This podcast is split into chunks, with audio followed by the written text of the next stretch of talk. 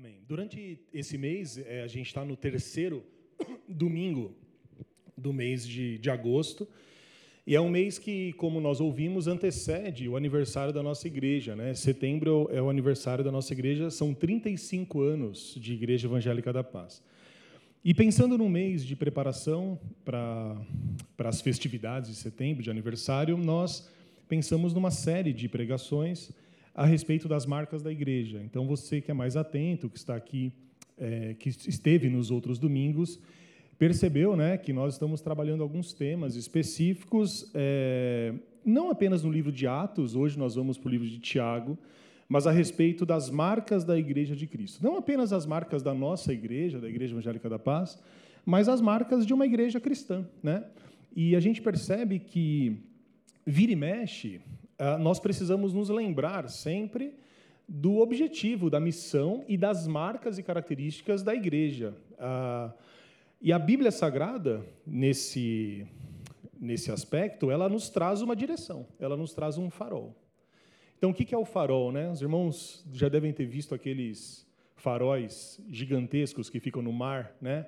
Aquele farol é o que dá direção para o navio, para o barco que está andando. Então, às vezes, a gente vai um pouco para o lado, às vezes, a gente vai um pouco para o outro. Quando a gente está muito longe, a gente olha o farol. O exemplo mais claro disso é o guarda-sol da praia, não é? Já entrou na praia? Você está na frente do seu guarda-sol, não está? Daqui a pouco você está onde? Porque tem a correnteza, você vai lá para o outro lado. Aí, uma dica é sempre um guarda-sol bem colorido, né? para que fique bem marcado. Aí você olha o guarda-sol e você fala isso para as crianças: olha, se estiverem na praia, olhe o guarda-sol. Se estiver muito para cá, você volta. Quando a gente pensa na, na nossa vida de igreja, a gente precisa também desse, dessa referência, desse farol, desse guarda-sol. E a nossa referência é a Bíblia Sagrada. Então, hoje, nós vamos é, observar, por meio das Escrituras, que a, uma das marcas da igreja cristã é, sem dúvida nenhuma, a fé. Mas se nós já falamos sobre a unidade, se já falamos no domingo passado sobre a generosidade, que são duas marcas da igreja, a fé, ela não vem sozinha. Mas a fé, segundo a Bíblia Sagrada, deve vir acompanhada das obras. Nós não podemos dizer em absoluto que a marca da igreja cristã é a fé que despreza as obras. Do mesmo modo, a gente não pode dizer que as obras são a marca da igreja se nós não trouxermos a fé. Então a Bíblia ela vai nos mostrar que uma coisa anda ao lado da outra, só que se a gente não tomar cuidado, a gente acaba priorizando uma e deixando de lado outra. Então tem gente que às vezes tem muita fé, mas tem pouca obra. Tem gente que tem muita obra, mas não tem fé. O que a Bíblia nos traz é um, é um equilíbrio a respeito de tudo isso. Amém? Vamos meditar e aprender sobre isso, mas antes, curve seu semblante, vamos orar para que Deus fale conosco, então, por meio da Sua palavra. Senhor, nós estamos aqui mais uma vez, um domingo na Sua casa. Muito obrigado por esse grande privilégio de estarmos aqui, ouvindo, aprendendo e tendo comunhão contigo e também uns com os outros. Que nesse momento, que nessa pregação, o Senhor possa falar aos nossos corações, mostrando mais uma vez a grande importância de desenvolvermos a nossa fé, mas também as obras que é uma marca da sua igreja, da igreja de Cristo na terra. Assim nós oramos, fala conosco, em nome de Jesus. Amém. Amém? Vamos ao famoso texto de Tiago, capítulo 2, versículo 14 ao versículo 19. Diz assim a palavra de Deus: Meus irmãos, qual é o proveito se alguém disser que tem fé, mas não tiver obras? Pode acaso semelhante fé salvá-lo? Se um irmão ou uma irmã estiverem carecidos de roupa e necessitados do alimento cotidiano, e qualquer dentre vós lhes disser: Ide em paz, aquecei-vos e fartai-vos, sem contudo lhes dar o necessário para o corpo, qual é o proveito disso? Assim também a fé, se não tiver obras por si só, está morta. Mas alguém dirá: Tu tens fé e eu tenho obras. Mostra-me essa tua fé sem as obras, e eu com as obras te mostrarei a minha fé. Crês tu que Deus é um só? Fazes bem. Até os demônios creem e tremem. Amém. Paramos aqui. Como eu disse no, no início, e acho que é importante que a gente tenha isso em mente, a fé é uma das marcas é, fundamentais da Igreja de Cristo. Na verdade, a fé é uma doutrina central da Bíblia Sagrada. Então, se eu falar aqui, por exemplo, sobre fé, você vai lembrar de uma série de versículos que falam sobre fé. Então, quando nós vamos nos encontrar com pessoas, é, visitar pessoas, que a gente precisa encorajar esses irmãos, a gente faz um apelo à fé. Se a gente passa por dificuldade, a gente ouve assim: você precisa manter a sua fé, você precisa acreditar que essas coisas ruins irão passar e que você vai ter uma boa recompensa. Então, a nossa vida cristã, ela é feita por fé. Fé é a certeza daquelas coisas que nós não vemos, mas a esperança de que elas vão se concretizar. Então, se a gente for pela Bíblia Sagrada, a gente aprende, por exemplo, lá em Efésios 2, versículo 8, que o pecador, ele é salvo pela fé. Lembra que Paulo fala lá aos, aos Efésios? Pela graça sois salvos por meio da fé. Ou seja, a salvação do pecador, a minha salvação e a sua salvação, ela é pela fé. A gente aprende também pelo apóstolo Paulo, em Romanos 1,17, um famoso texto em que ele vai dizer que o justo vive pela fé. Além disso, em Hebreus 11, que talvez seja o grande texto a respeito da fé, a gente percebe e lê no versículo 6 que sem fé é impossível agradar a Deus. E falando um pouco sobre esse texto de Hebreus 11, talvez seja a porção da Bíblia mais conhecida sobre o tema. É, esse capítulo ele faz um, uma espécie de um retrato, de uma galeria daqueles que foram conhecidos por heróis da fé. Quem que são os heróis da fé? São homens e mulheres que depois eu gostaria que você leia lá, lesse no versículo no, no capítulo 11 de Hebreus, homens e mulheres que creram em Deus, que viveram para Deus e morreram por Deus. Então, quando você pega esse capítulo de Hebreus, você diz assim: puxa, esse, essa grande galeria acaba sendo um exemplo, um encorajamento. Então, a gente vê lá grandes homens e grandes mulheres que passaram por grandes dificuldades, que tiveram as circunstâncias de morte, inclusive terríveis. Né? A Bíblia fala que, pela fé, pessoas foram cerradas ao meio.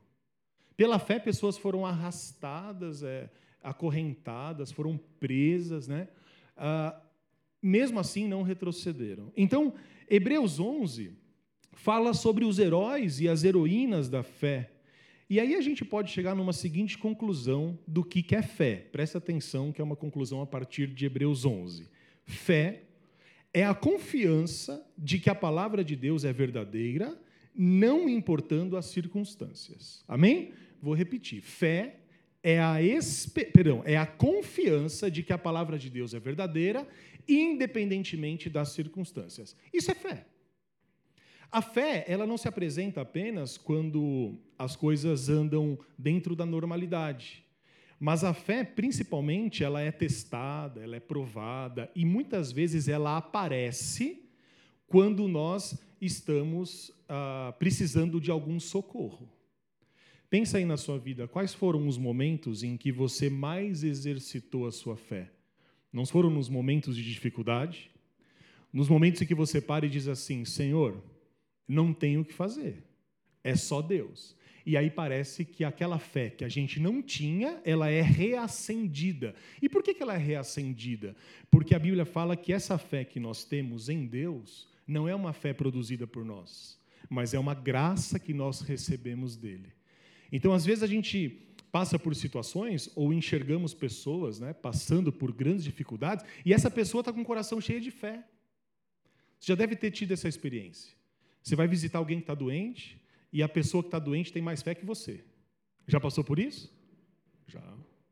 Os irmãos que fazem visitas em hospitais para as pessoas doentes, a gente conversa e diz assim: a visita que nós fazemos é melhor para nós do que para a pessoa, parece. Então, às vezes, a gente chega naquela situação e a gente fica pensando assim, né? Meu Deus do céu, né? Que situação. E aí a gente começa a conversar e aquela pessoa, o doente, muitas vezes, enche o nosso coração de esperança e de fé. Uma vez eu fui visitar uma pessoa e era uma senhora e ela, no meio da conversa, ela falou assim: Felipe, parece que você está meio desanimado. Eu falei: Não, irmã, não estou não, eu tô, tô bem. Ela falou assim: Deixa eu te falar uma coisa. Deus está comigo. E eu fui ali, é, eu fui exortado pela irmã. E aí eu me lembro disso até hoje, por quê? Porque às vezes a gente esquece de Deus, a gente esquece daquilo que Deus pode fazer, porque a nossa fé fica abalada diante das circunstâncias. Então, se a gente olha a situação, a gente diz assim: puxa, isso não tem jeito. Mas quando Deus fala conosco, aquela fé que está escondida, ela reacende, ela reaparece. E a gente ganha força e confiança em Deus. Por isso, o capítulo 11 de Hebreus foi escrito. Aqueles irmãos é, que estavam lendo esse capítulo 11 para qual é, foi escrito, eram irmãos que estavam passando por grande perseguição. E alguns deles estavam, por causa da perseguição, inclusive abandonando as igrejas e inclusive negando o nome de Cristo. E essa perseguição, ela pode ser uma perseguição, como eles passaram, uma perseguição violenta, uma perseguição patrocinada pelas forças é, do Estado, que não é o nosso caso. Talvez a grande perseguição que nós soframos é o desânimo que nós temos no coração. É a falta de vontade de estar no caminho, de estar na casa do Senhor. Isso pode ser um tipo de perseguição. E quando nós acalentamos a confiança em Deus, e aí o Hebreus, Hebreus 11 vai dizer o seguinte: olha, não desanime, porque houve pessoas que passaram por maiores dificuldades do que você e essas pessoas não desanimaram. Elas deram a vida em nome de Cristo. Então não abandone a igreja, como é costume de alguns. Não retroceda, o escritor vai dizer, porque Deus não se alegra naqueles que retrocedem. E quando os irmãos liam e ouviam acerca disso, aquela fé que estava pequenininha, ela se levantava. Por isso a importância dos testemunhos, não é? Quando a gente ouve os testemunhos dos nossos irmãos, a gente não se anima? O nosso coração não se enche de alegria, porque se Deus fez com ele, Deus também vai fazer comigo. Se Deus é poderoso para ter feito tantas coisas comigo no passado, ele pode mais uma vez, lá quando, como dizia Jó, levantar e julgar a nossa causa. Então, quando a gente pensa em fé, a gente pensa numa coisa essencial, essencial. A fé ela salva, a fé faz com que a gente viva diante de Deus. A fé é aquela que vai nos dar a esperança da vida eterna. Se a gente perde a fé, a gente perde tudo. Mas uma coisa interessante para que a gente possa pensar nessa, nessa mensagem é que, se você for conversar com as pessoas, todo mundo tem fé, todo mundo crê em alguma coisa.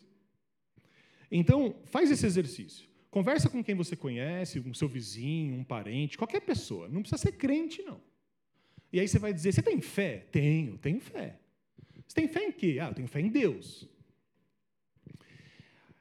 Mas é interessante que a Bíblia ela vai dizer que nem todas as pessoas que dizem ter fé são pessoas que de fato estão salvas. E esse versículo que eu estou me referindo, lá no capítulo 7 de Mateus, é um versículo que pode nos trazer uma grande advertência. Eu acredito que não medo, não medo, mas uma grande advertência. Porque Jesus ali ele diz o seguinte: nem todo aquele que me diz Senhor, ou aquele que diz Senhor, Senhor, entrará no reino dos céus. Mas o versículo continua dizendo: Mas aquele que fizer a minha vontade. Olha só que interessante.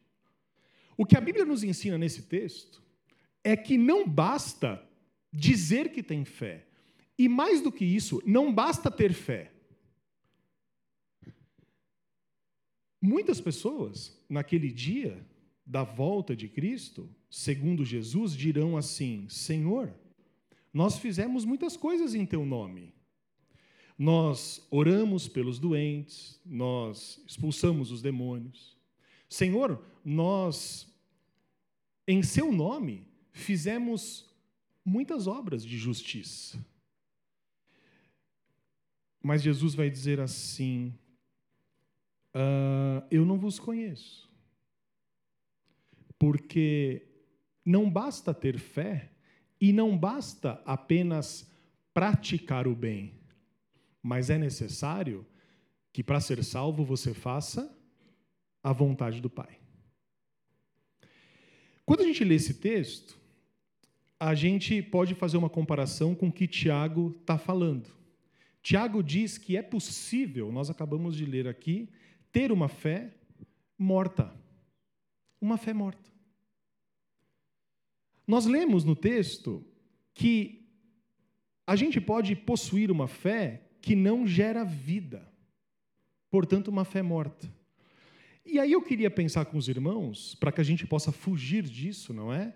Quais são as características de uma fé morta? Bom, eu tenho fé no coração e eu quero que essa fé seja viva. Amém? Uma fé viva. Uma fé que tenha validade diante de Deus. Eu quero ter uma fé verdadeira.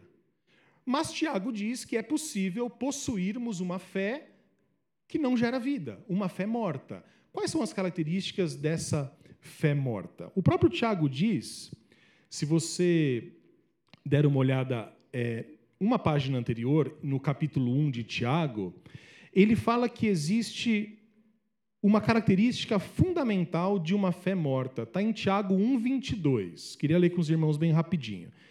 Tiago diz assim: Tornai-vos, pois, praticantes da palavra e não somente ouvintes, enganando-vos a vós mesmos.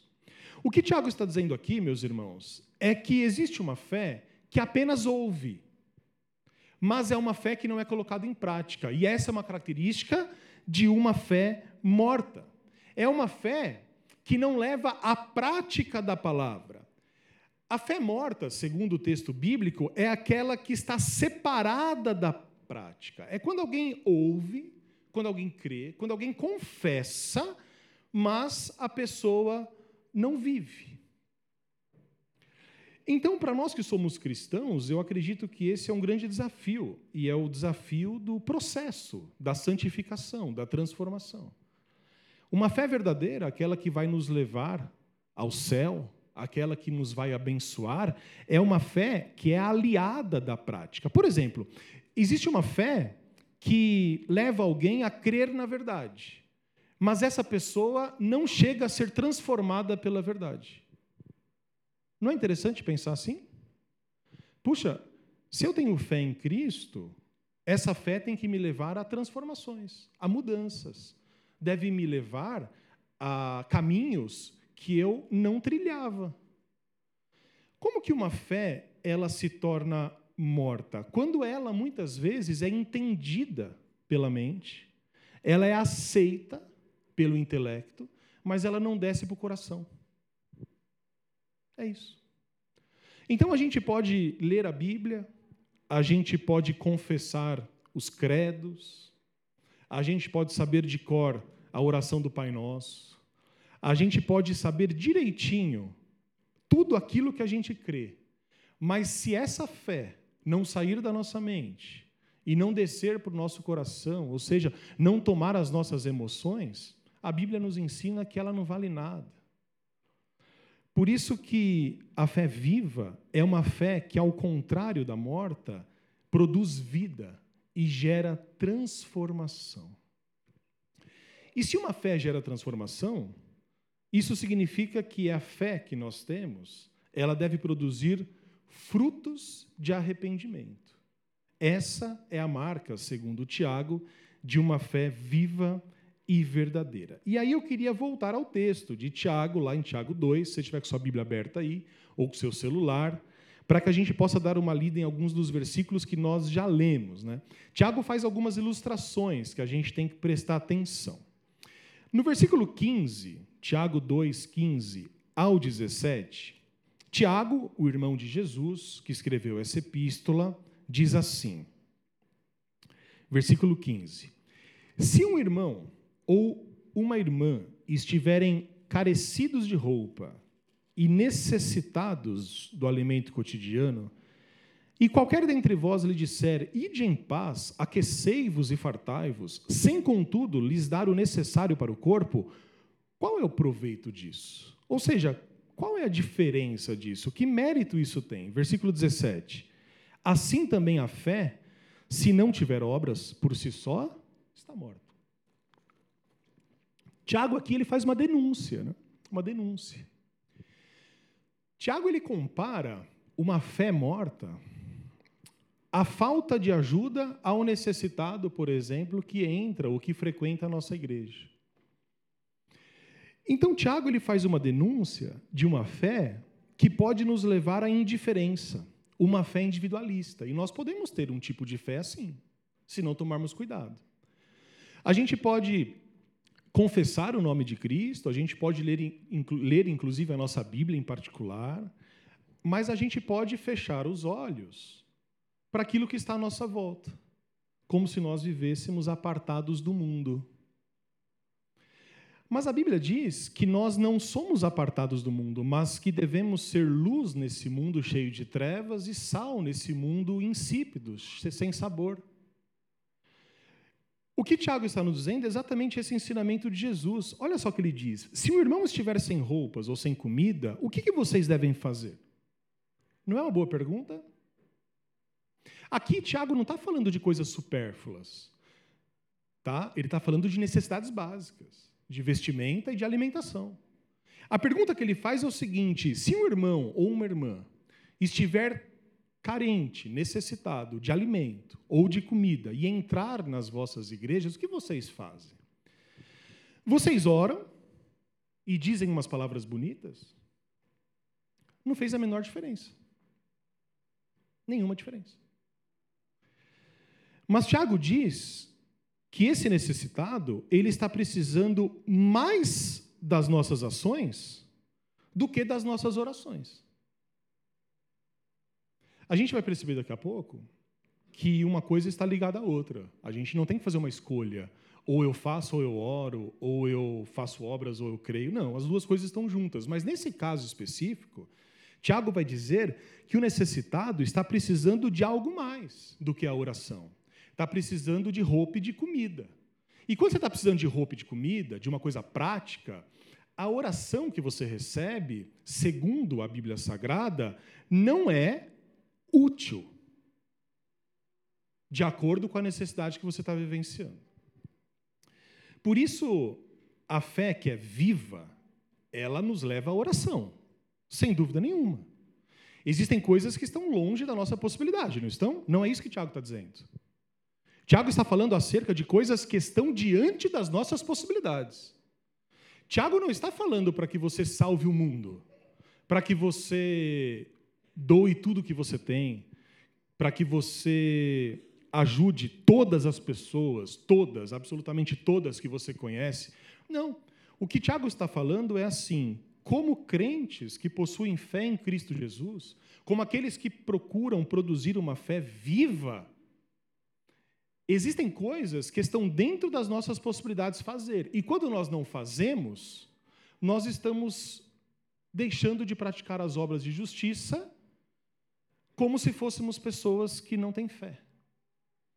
Em outras palavras, Tiago diz assim, nesse texto que nós lemos: se alguém entrar na sua igreja necessitado de roupa e de alimento, ore por ela, mas contribua para que aquela necessidade possa ser suprida de forma imediata. Amém, meus irmãos? Esse é o texto que Tiago está dizendo. Depois, no versículo é, 19. Mas antes do 19, eu queria só falar um pouco a respeito do que eu já disse sobre o que Paulo fala lá em Gálatas. Você pode, você pode voltar em Gálatas um pouquinho? Gálatas capítulo 6, versículo 10. Inclusive, acho que é um bom texto para que você possa marcar aí, para que depois você possa meditar. Gálatas capítulo 6, versículo 9 e 10. Sobre esse assunto, né? Paulo diz assim: E não nos cansemos de fazer o bem, porque a seu tempo ceifaremos se não desfalecermos. Olha o versículo 10. Por isso, enquanto tivermos oportunidades, façamos o bem a todos, mas principalmente aos da família da fé. essa parte aqui é bem importante, porque quando Paulo diz assim, faça o bem a todos, mas principalmente aos domésticos da fé ou aos da família da fé, ele não está proibindo que você ajude pessoas de fora da igreja. Então você fala assim: ah, não, já ajudo na minha igreja, não ajudo ninguém mais. Sabe quando você recebe aqueles telefonemas da LBV? Alguém recebe de vez em quando? um monte de gente aí, né?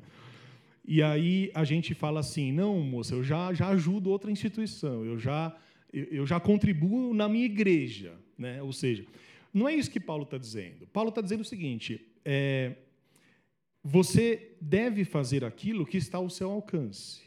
Se nós convivemos com pessoas necessitadas da nossa igreja, da nossa comunidade, isso está mais ao meu alcance do que pessoas que eu não conheço. Irmãos, estão entendendo?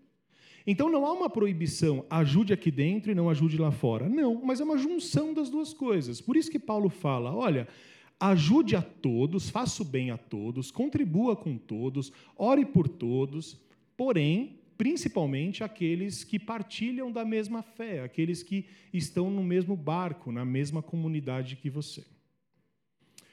Depois, lá no versículo 19, aí voltando lá em Tiago 2, aparece uma afirmação que talvez seja mais esquisita, mais estranha do, do livro, do, do, do capítulo. Uh, diz assim lá no versículo 2, 19. crês? Ele faz uma pergunta para nós. Você crê que Deus é um só? Responda aí para o Tiago. Você crê? Sim? Se Tiago estivesse conversando com a gente aqui, na verdade ele está por meio do texto, a gente ia dizer assim: claro, Tiago, eu creio que Deus é um só. Você poderia até citar o, o credo apostólico. Sabe o que ele responderia? ele dizia assim: que bom para você. Até os demônios creem nisso. E aí você ia ficar todo ofendido, né? Nossa, Tiago, você está me comparando ao demônio? É isso que ele está fazendo, porque ele está dizendo o seguinte: ó, ah, nossa, você você faz o bem ao próximo, a gente se orgulha, faz, ah, mas todo mundo faz. Pessoas que não conhecem a Deus também fazem o bem ao próximo. Na verdade, existem religiões, por exemplo, que fazem muito mais o bem do que nós que somos evangélicos. Muito mais, muito mais. Pessoas muito mais efetivas. Se você for olhar na sociedade que a gente vive, você vai encontrar pessoas muito mais solidárias, muito mais dispostas a ajudar o próximo do que muitos que se dizem crentes, que se dizem evangélicos. Então, Tiago diz assim: você crê que Deus é um só? Fazes bem. Até os demônios creem e tremem. E aí a gente vai para o texto, porque a Bíblia vai dizer que os demônios, os demônios, creem que Deus é um só. Sabe no que mais os demônios creem? Que Cristo é o Filho de Deus. Sabe o que mais os demônios fazem? Eles se prostram diante de Deus. Sabe qual é o argumento que Tiago está usando aqui? Não há mérito nenhum em você fazer essas coisas, porque os demônios também fazem. Não é uma afirmação forte? Você crê em Deus? Creio. Você crê que Jesus é o Filho de Deus? Creio. Você se prostra diante de Deus? Sim. Você reconhece que Deus é o Criador dos céus e da terra, que Jesus morreu, ressuscitou. Você reconhece que Ele virá para julgar os vivos e os mortos? Reconheço. Grande coisa. Porque os demônios também fazem isso. Os demônios se prostram diante de Deus. Os demônios reconhecem que Jesus é o Cristo ressuscitado dentre os mortos. E para provar isso, a gente volta um pouquinho lá, se você puder, em Marcos, capítulo 3, versículo 11. Um texto bem curtinho que vai demonstrar exatamente essa afirmação. Marcos 3, versículo 11.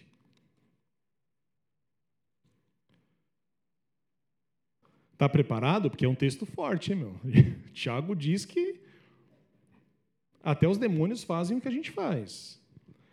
Marcos 3,11 diz assim: Também os espíritos imundos, quando viam Jesus, prostravam-se diante dele e exclamavam: Tu és o filho de Deus. Aqui não é Pedro, não sou eu e você, são os espíritos imundos. Quer ler de novo? Lembrar? Os espíritos imundos, os demônios, quando viam Jesus, prostravam-se, se ajoelhavam diante dele e exclamavam: Tu és o Filho de Deus. Tiago está falando é, exatamente sobre isso, se lembrando do que o Evangelho vai dizer. E o que, isso nos mostra? Meus irmãos, que existe uma fé que apenas aceita a verdade. Porque os demônios aceitam a verdade. Mas os demônios, ao que parece, por tudo que nós sabemos da Bíblia, os demônios não produzem frutos de justiça. Mas eles aceitam a verdade. Eles confessam Jesus como filho de Deus. Por isso que essa fé apenas da confissão, ela não tem nenhuma validade.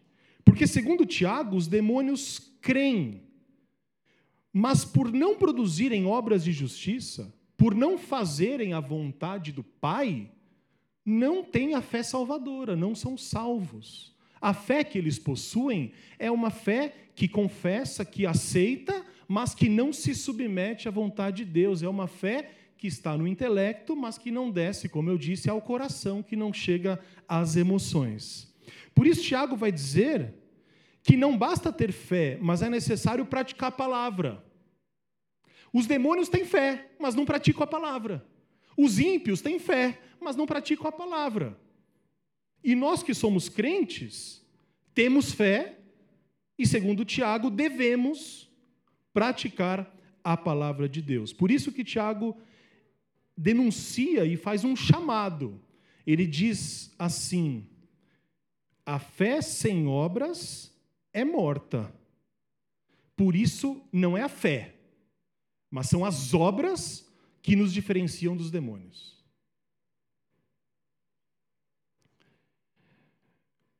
E aí nós voltamos a uma parte importante, que é a marca da igreja. Qual é a marca da igreja? A gente tem pensado sobre isso ao longo desses domingos, né? E a gente fica pensando assim, quais são as características de uma igreja cristã? E quando a gente pensa em características de igreja cristã, a gente pensa em características próprias, ou seja, o que faz com que eu seja uma pessoa diferente? O que faz com que eu seja um filho, uma filha de Deus, né, comparado às outras pessoas? Uh, a gente pode dizer, eu acredito nessa manhã, com base na Bíblia, que a marca da igreja, dentre outras, é viver por fé. Mas essa fé, que é produzida por Deus na igreja, e consequentemente em nós, ela tem algumas características. Então, o que nós vimos até agora? Que existe uma fé que todos possuem. Existe uma fé que até os demônios possuem. E essa fé é uma fé que não gera vida e nem transformação. Por isso é uma fé morta. Mas nós desejamos e queremos praticar as boas obras, as obras de justiça. Nós queremos não apenas aceitar pela mente, mas queremos ser praticantes da palavra de Deus. E sendo assim, a nossa fé deixa de ser morta para se tornar uma fé viva. E se a gente já viu as características de uma fé morta, eu gostaria de ver com os irmãos agora quais as características de uma fé viva. Talvez você esteja pensando assim: puxa, mas eu não sei que tipo de fé eu tenho. Porque até agora parece que a minha fé é morta. Porque eu creio, mas eu não entendi direito como que essa fé ela sai da crença e vai para a prática, e vai para a ação. Qual é a característica de uma fé verdadeira? Eu acredito que todos nós queremos ter isso, não é? Você quer não apenas ser ouvinte, como o Tiago diz, mas praticante da palavra? Você quer ter uma fé viva ao invés de uma fé morta? Quais são as características dessa fé viva, dessa fé verdadeira? Primeira coisa que a gente tem que saber são duas características. A primeira, a fé viva é uma fé baseada na palavra de Deus, no modo como Deus se apresenta pela Sua palavra. A fé verdadeira é a fé no Filho de Deus, conforme ele é descrito na Bíblia Sagrada. Então nós cremos em Deus, nós cremos em Jesus, conforme são apresentados nas Sagradas Escrituras, e não por aquilo que a gente ouve dizer por aí. Você sabe que desde o início da história cristã, esse foi um desafio para os primeiros cristãos. Certa vez, Jesus chegou para os discípulos e disse assim: Pessoal, me diga um negócio aí. As pessoas falam o que sobre mim? Já teve essa curiosidade de saber como que as pessoas falam de você? Tem uma brincadeira que diz assim: todo grupo de WhatsApp que você participa tem um outro grupo com as mesmas pessoas sem você. E aí, às vezes, a gente fica pensando assim: imagina que a gente está numa roda de conversa. Tem cinco pessoas. Já aconteceu isso. E aí você sai da conversa. O que, que as pessoas continuam falando? Já parou para pensar nisso? A gente tem essa curiosidade. Uma vez eu estava no metrô e tinha um grupo de pessoas assim juntas conversando. E eu estava lá, sentadinho, e que é um milagre, né? E aí, quando você está sentado no metrô, o que, que você faz? Você fecha o olho, né? Assim. Ah, estou sem sono, mas estou de olho fechado. Não faça isso, faça bem, né? Se chegar alguém que precisa sentar, você dá o lugar. Mas aquele dia eu estava em pecado. Acho que eu estava muito cansado. E fechei o olho. Estavam conversando. E aí era um grupo de estudantes, algo assim. E aí parou, acho que numa estação, no Tatuapé, alguma coisa assim, e desceram duas pessoas. E ficaram umas cinco. E aí, quando essas duas desceram, começaram a falar mal dessas duas.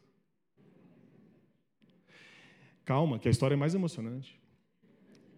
É, uma mulher que estava perto virou para aqueles jovens e disse assim: Que feio, hein? Por que vocês não falaram quando elas estavam aqui? E hoje eu estava com o olho fechado, dei até uma abridinha assim. então, é, às vezes a gente, tem, a gente tenta saber disso, né? O que, que, o que, que as pessoas estão falando de mim, né? E aí Jesus chamou os discípulos e disse assim: Me diga uma coisa, o que, que as pessoas dizem de mim? E aí os discípulos falaram: Ah, alguns dizem que o senhor é profeta, alguns dizem que o senhor é Elias, e aí cada um deu uma opinião. E aí Jesus vira para eles e diz assim: E vocês? Né? Especificamente depois para o Pedro, mas para os outros, o que vocês dizem que eu sou? Porque a opinião que importava não era das pessoas, mas era a opinião daqueles que andavam e conheciam Jesus. E eu acho que isso é um aprendizado para todos nós. Eu vou dizer isso com cuidado para que você entenda. Pouco importa o que as pessoas que não te conhecem pensam a seu respeito.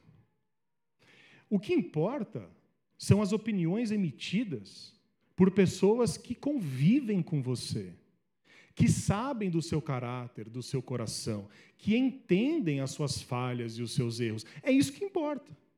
Dura coisa é alguém que conhece você e não tem uma opinião positiva a seu respeito. Olha, ninguém é perfeito. Mas na balança, as características boas devem ser maiores do que as menores. Mas quando as pessoas não te conhecem, elas podem emitir opiniões falsas a seu respeito, tanto boas como más.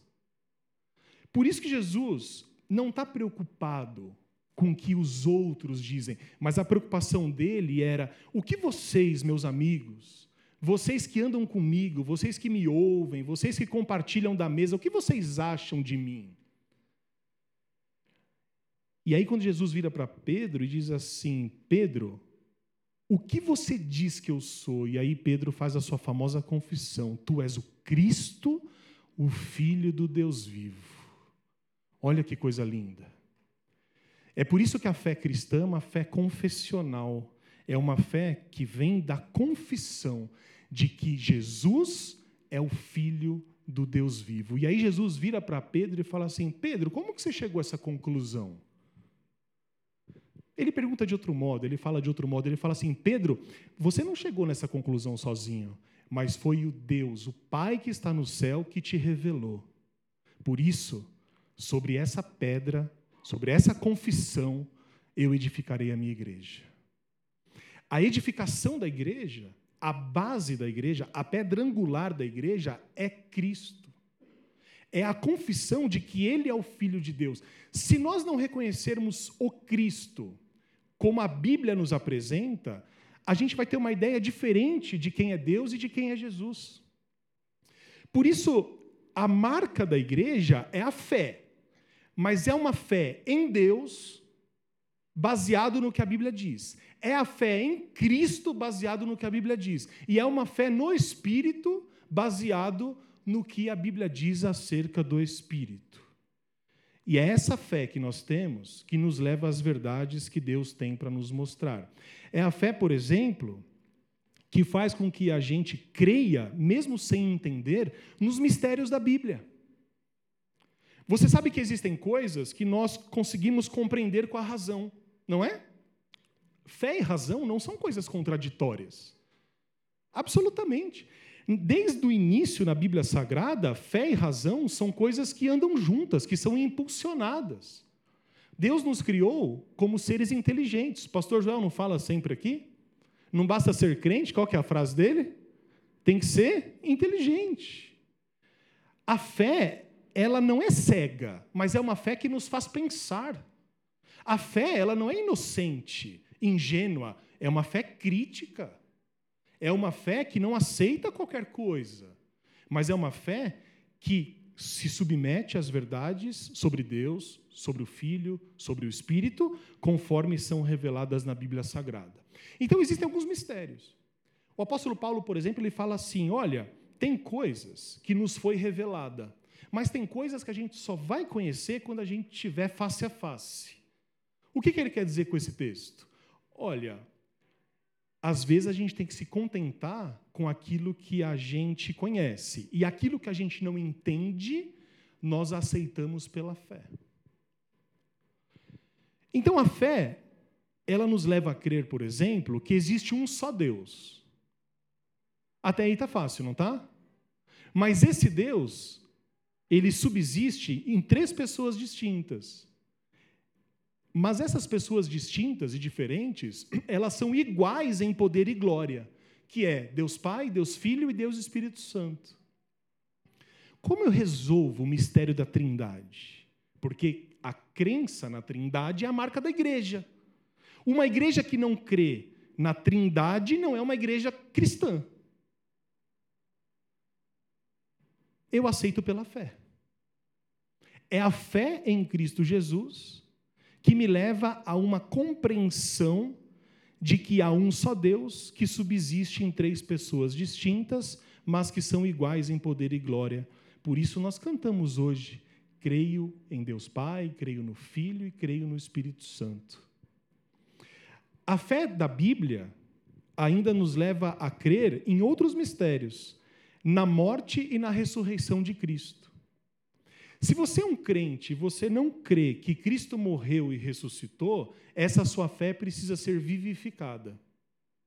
Você sabe que o apóstolo Paulo, em 1 Coríntios 15, ele vai falar sobre isso e vai dizer o seguinte: olha, se nós não cremos que Cristo ressuscitou dentre os mortos, a nossa fé não tem nenhuma validade. A nossa fé é vã. Essa fé que nós buscamos, que nós recebemos graciosamente de Deus, ela nos leva à aceitação não pelo intelecto apenas, porque não somos capazes, mas a aceitação do coração de crer que Jesus morreu e ressuscitou. Além do mais, que Cristo, depois de ressurreto, subiu ao céu, está assentado à destra de Deus, de onde um dia virá para levar consigo a sua igreja. Você crê nisso? Essa é a fé viva. Essa é a fé que nos traz a certeza de que essas coisas são verdadeiras. É por isso, meus irmãos, que pela fé na palavra de Deus nós podemos crer em outras coisas. Nós podemos crer que somos remidos dos pecados, podemos crer que haverá ressurreição dos corpos e podemos crer que juntos um dia adentraremos a vida eterna. Sem essa fé, tudo é morto. Sem a fé nas doutrinas centrais da Bíblia Sagrada, o que nós temos é uma fé comum, como todas as pessoas têm. Mas sabe aquela fé que às vezes é pequena, mas que a gente pede, como os discípulos pediram, Senhor, aumenta-nos a fé? Lembra que eles disseram isso? Então você pode ter alguma dificuldade em relação a algum assunto específico. Senhor, eu não consigo entender, eu não consigo crer nisso. Peça a Deus. Peça a Deus. Diga, Senhor, aumenta a minha fé. Ajuda-me, como aquele pai, na minha falta de fé, na minha pequena fé. Ajuda-me, porque se eu tiver fé, fatalmente eu verei a glória de Deus. Em Hebreus está escrito: sem fé é impossível agradar a Deus, mas eu tenho pouca fé. eu não consigo acreditar. Coloque isso nas suas orações e diga: Senhor, que o Senhor transforme a minha mente, o meu coração, para que pela fé eu possa compreender os mistérios e as verdades que o Senhor tem para mim. Primeiro, então, a característica de uma fé viva é uma fé bíblica. É uma fé que nos leva às verdades bíblicas. A segunda característica, por fim, dessa fé viva é que essa fé, como eu já disse, não envolve apenas o meu intelecto, mas ela desce ao coração. Isso é uma coisa importante para nós. Sabe por quê? Porque as pessoas têm características diferentes. Tem pessoas que são conhecidas por serem muito racionais, muito críticas. E acho que isso não é um problema. Desde que isso não se oponha àquilo que Deus tem para você. Uma dúvida sincera, ela deve ser respondida. Uma dúvida a respeito de qualquer doutrina tem que ser levada em consideração. Mas o cinismo, a oposição deliberada, o deboche, não é algo característico de quem tem fé. Você já deve ter visto alguém levantando um assunto só pela polêmica? Paulo fala aos Colossenses: fujam disso, meus irmãos. Fujam disso. Fujam das vãs polêmicas que só levam às confusões. Paulo vai dizer: os homens eles andam cheios de fábulas, cheios de histórias, e aí eles ficam jogando polêmicas, e essas polêmicas são vazias, são infrutíferas, não causam vida, mas levam à dissensão e às facções. Sabe do que eu estou falando?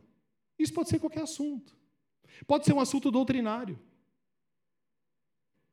Ora, é importante saber que se Adão não tivesse pecado, como seria a humanidade? É importante. Mas não é essencial. Porque se fosse essencial, essas coisas seriam claras para nós. Os irmãos estão entendendo o que eu estou dizendo? Olha, a predestinação, ela envolve a reprovação. Quer dizer então que algumas pessoas foram predestinadas à salvação, consequentemente, outras foram predestinadas à reprovação. São discussões doutrinárias importantes, sem dúvida nenhuma. Se você tiver interesse, estude. Existem bons autores que falam sobre isso. Mas se esse tipo de dúvida te levar às divisões, te levar à falta de fé, faça o que a Bíblia diz. Quando Paulo estava envolto nessas discussões difíceis, complicadas, e aí depois você pode ler isso lá em Romanos, a partir do capítulo 8, passando pelo 9, pelo 10 e pelo 11, Paulo estava exatamente falando sobre esse assunto. Só que ele termina esse assunto no final do capítulo 11 de Romanos. Eu quero que você abra aí, Romanos 11, 33. Observe a conclusão que Paulo chega. Paulo está falando sobre os mistérios da salvação. Paulo está falando sobre como que a salvação acontece. Paulo está falando sobre reprovação, sobre predestinação. Mas aí, no versículo 33 de Romanos 11, ele conclui e ele diz assim, naquilo que é chamado de doxologia, no hino que é composto pelo apóstolo. Ele diz: ó oh, profundidade da riqueza, tanto da sabedoria como do conhecimento de Deus Quão insondáveis são os seus juízos e quão inescrutáveis os seus caminhos. Quem, pois, conheceu a mente do Senhor? Ou quem foi o seu conselheiro? Ou quem primeiro deu a ele para que depois lhe venha a ser restituído? E ele termina dizendo um hino de glória, porque dele, por meio dele e para ele são todas as coisas, a ele, pois, a glória eternamente. Amém. O que Paulo está dizendo aqui é que chega uma hora que as discussões, que são importantes, as conversas teológicas, que são importantes, nos levam ao afastamento de Deus. Se nós não reconhecermos que existem coisas que ficaram restritas à vontade de Deus que não nos foi revelada ainda. Por isso que ele diz: Senhor, os seus juízos, aquilo que o Senhor decide, aquilo que o Senhor faz. Se o Senhor salva um, não salva outro. Se um ouve a palavra e vem a ti, se outro não ouve, Senhor, os seus juízos são insondáveis. Ele continua dizendo: os seus caminhos são inescrutáveis. E aí ele faz uma pergunta retórica que eu acho muito interessante. Ele diz assim: quem foi o conselheiro do Senhor aqui? Dentre vocês aí que estão discutindo sobre isso, e Paulo se inclui nisso, quem, quem, leu a mente, quem conheceu a mente do nosso Senhor? O que nós temos que fazer, segundo Paulo, é que no meio dos mistérios, no meio das discussões, a gente possa ter uma humildade, essa humildade de dizer: Senhor, existem coisas que eu ainda não posso compreender pela sua misericórdia, um dia na vida eterna o Senhor vai me mostrar. Mas enquanto o Senhor não me mostra, que eu possa viver uma vida cristã de paz com os meus irmãos, de harmonia com os meus irmãos, uma vida cristã que não seja gasta em discussões que podem se tornar infrutíferas, mas que nós estejamos, como Paulo diz, sempre prontos a reconhecer que por, que, por causa dele, por meio dele, para ele são todas as coisas. E se nós assim reconhecemos, nós podemos terminar esse hino que Paulo canta do mesmo modo: A Ele, pois, a glória eternamente. Amém. Ora, se Deus diz que uns são os predestinados e outros não, ao mesmo tempo ele diz que nós devemos pregar a toda criatura. Se eu começo a pensar assim, bom, se Deus salva uns e não salva outros, para que, que eu vou pregar? Existem pessoas que pensam assim. Existem igrejas que pensam assim. Existem seitas que começaram assim. Então existem seitas que dizem assim: se Deus salva aquele que eles quer, aquele que, aqueles que ele quer, eles virão a nós em algum momento. Não preciso pregar, mas espera aí. Mas aí, como fica outros mandamentos de Deus a respeito da obrigação da oração, da pregação. Como ficam outras coisas que Deus diz que nós devemos orar? Como Tiago mesmo diz, aquele que ora, aquele que, que salva um irmão desviado. Quer dizer, nosso evangelho vai ser um evangelho da passividade? Não. Mas como o próprio Tiago diz, não basta crer, não basta ter fé, não basta desenvolver argumentos teológicos, é necessário que você coloque em prática aquilo que você crê. Então, se tem coisas que a gente compreende, coisas que a gente não compreende, a gente vai vivendo. Mas existem coisas na Bíblia que são coisas claras. E se a gente compreende, a gente tem que fazer. E a Bíblia diz: não basta ser ouvinte e entendedor da palavra, mas é necessário que sejamos praticantes. E aí, por fim, ainda nessa segunda característica da fé, viva. Essa fé é uma fé que nos leva à ação.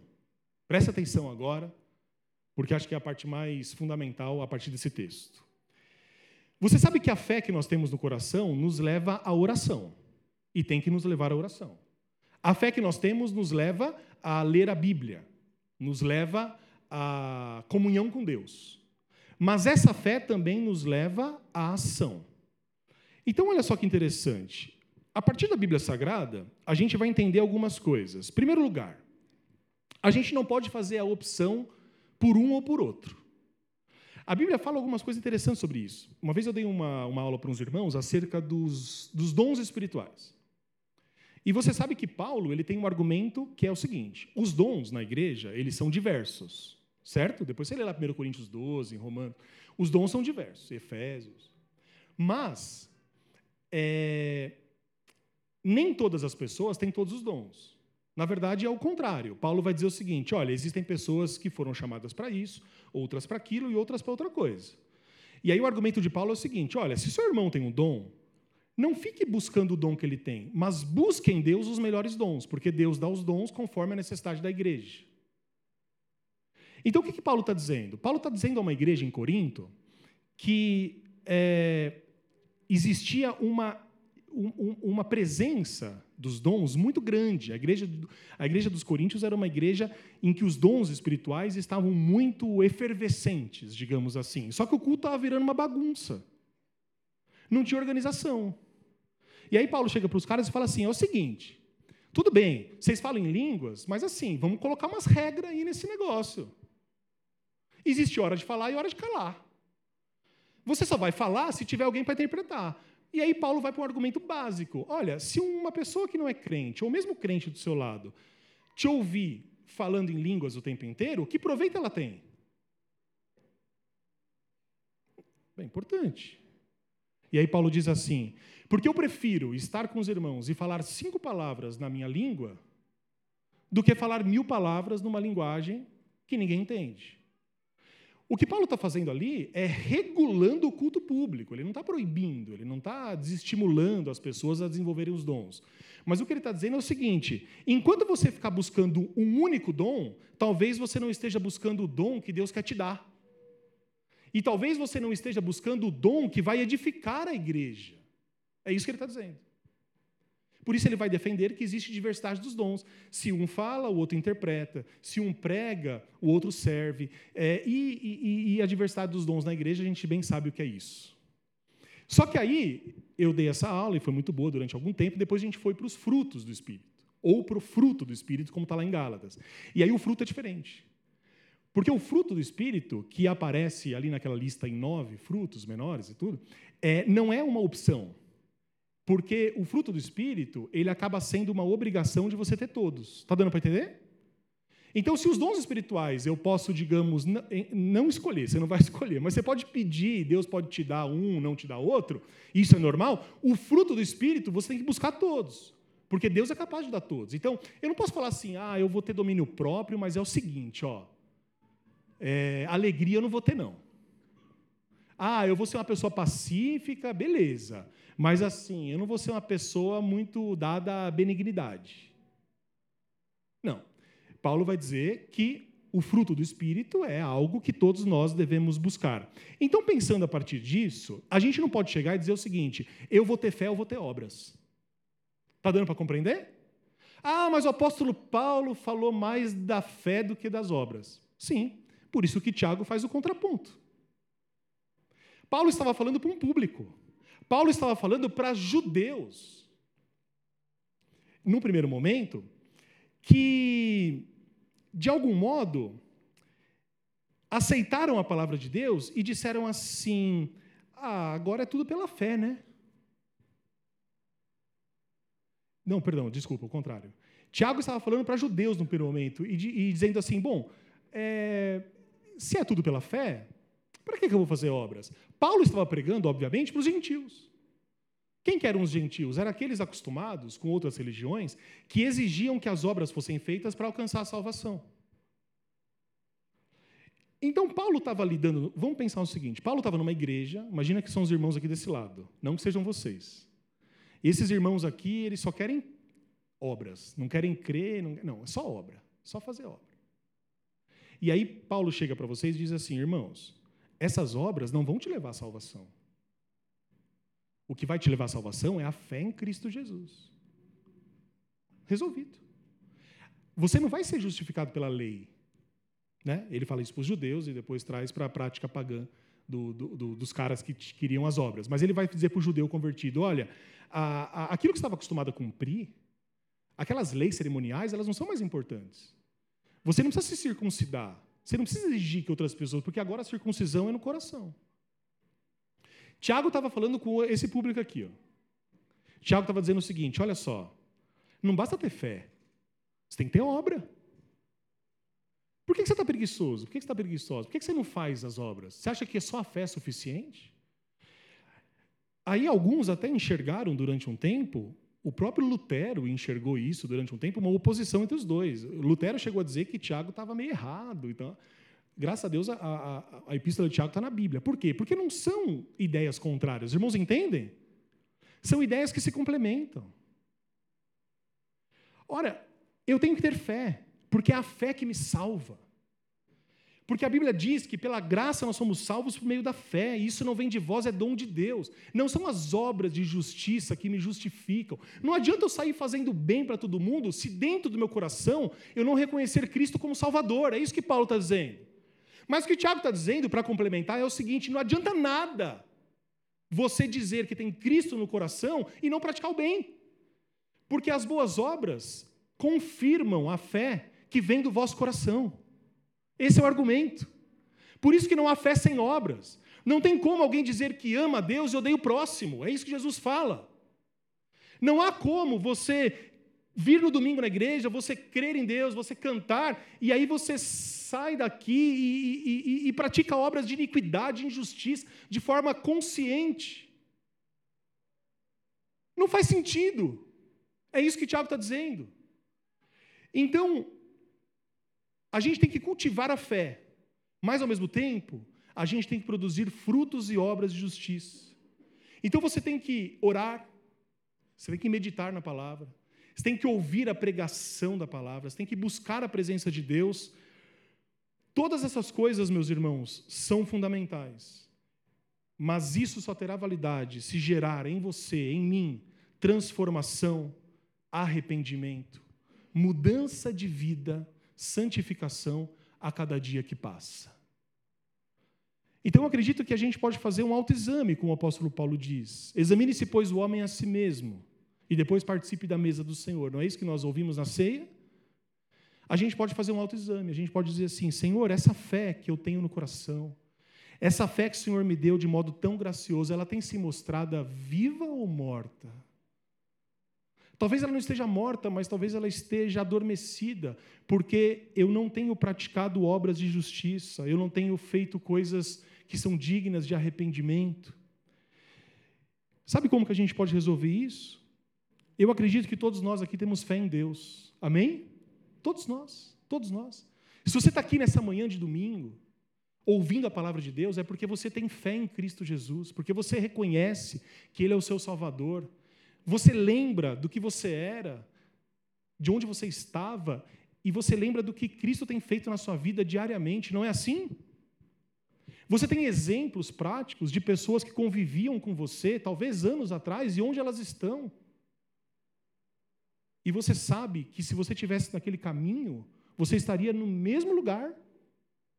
Mas hoje, pela graça, nós somos salvos porque é essa fé que nos movimenta. Então, todos nós temos a fé no coração. Mas aí eu fico pensando, o que Jesus vai fazer ou vai falar conosco quando ele nos encontrar? Então imagine só que nós somos uma figueira, como o Evangelho nos mostra, e Jesus está passando no caminho. E aí Jesus passa por nós e ele começa a observar se nós temos frutos. Se nós fazemos o bem, se nós temos palavras boas, se nós ajudamos os necessitados. Jesus não está procurando fé, porque ele sabe que fé nós temos, mas essa fé, ela precisa gerar transformação.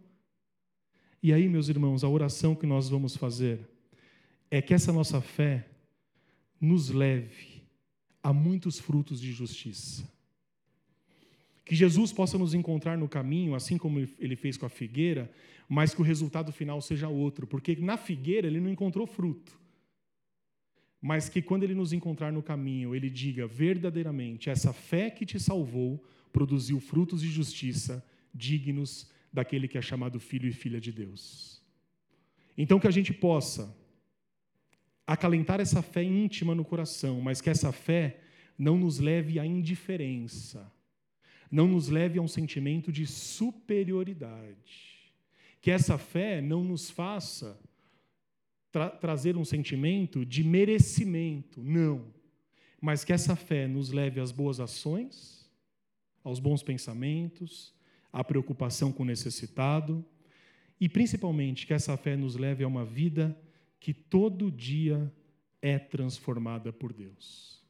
E aí eu queria terminar com o texto de Tiago 1:22 em que ele diz: "Tornai-vos, pois, praticantes da palavra, e não somente ouvintes.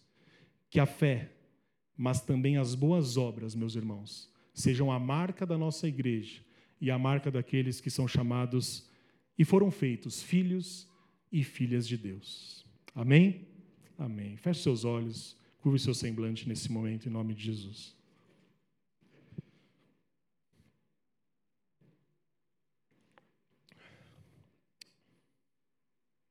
Com semblante curvado, então, diante de Deus, eu gostaria primeiramente de fazer uma oração.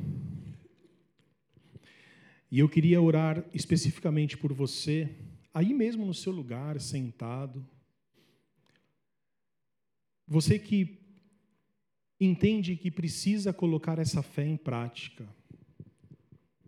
Você que hoje ouviu essa oração e, pela graça de Deus, se sentiu incomodado, se sentiu desafiado a colocar essa fé em prática. Talvez você esteja pensando, mas é verdade, né? Eu creio em Deus, mas eu tenho feito pouca coisa para mostrar esses frutos na minha vida. Eu gostaria de orar por você nesse momento, aí no seu lugar, no silêncio, na tranquilidade. Você que faz essa oração comigo, coloque uma de suas mãos no seu coração nessa hora. Só você e Deus. E se você concordar, repita assim: Senhor, eu creio em Ti, mas eu desejo que a minha fé seja visível às pessoas. Eu desejo que aquilo que eu creio seja transformado na prática. Eu aprendi hoje que não basta ser ouvinte da palavra, mas é preciso ser praticante da palavra. Então, Senhor, eu peço, em nome de Jesus, que a cada dia o Senhor me transforme mais, que essa fé continue firme no meu coração, mas que essa fé me leve às obras de justiça, para que todos possam reconhecer o seu nome na terra por meio da minha vida. Me usa como um instrumento do seu nome, que eu possa ser conhecido muito mais pelo fazer do que pelo falar. Que aquilo que eu fale possa ser revertido nas minhas práticas, para que eu possa viver aquilo que eu acredito, viver aquilo que eu prego. Assim eu oro, sabendo que o Senhor tem me ouvido, em nome de Jesus. Amém. Amém. Bendito seja Deus nesse momento. Coloque-se em pé.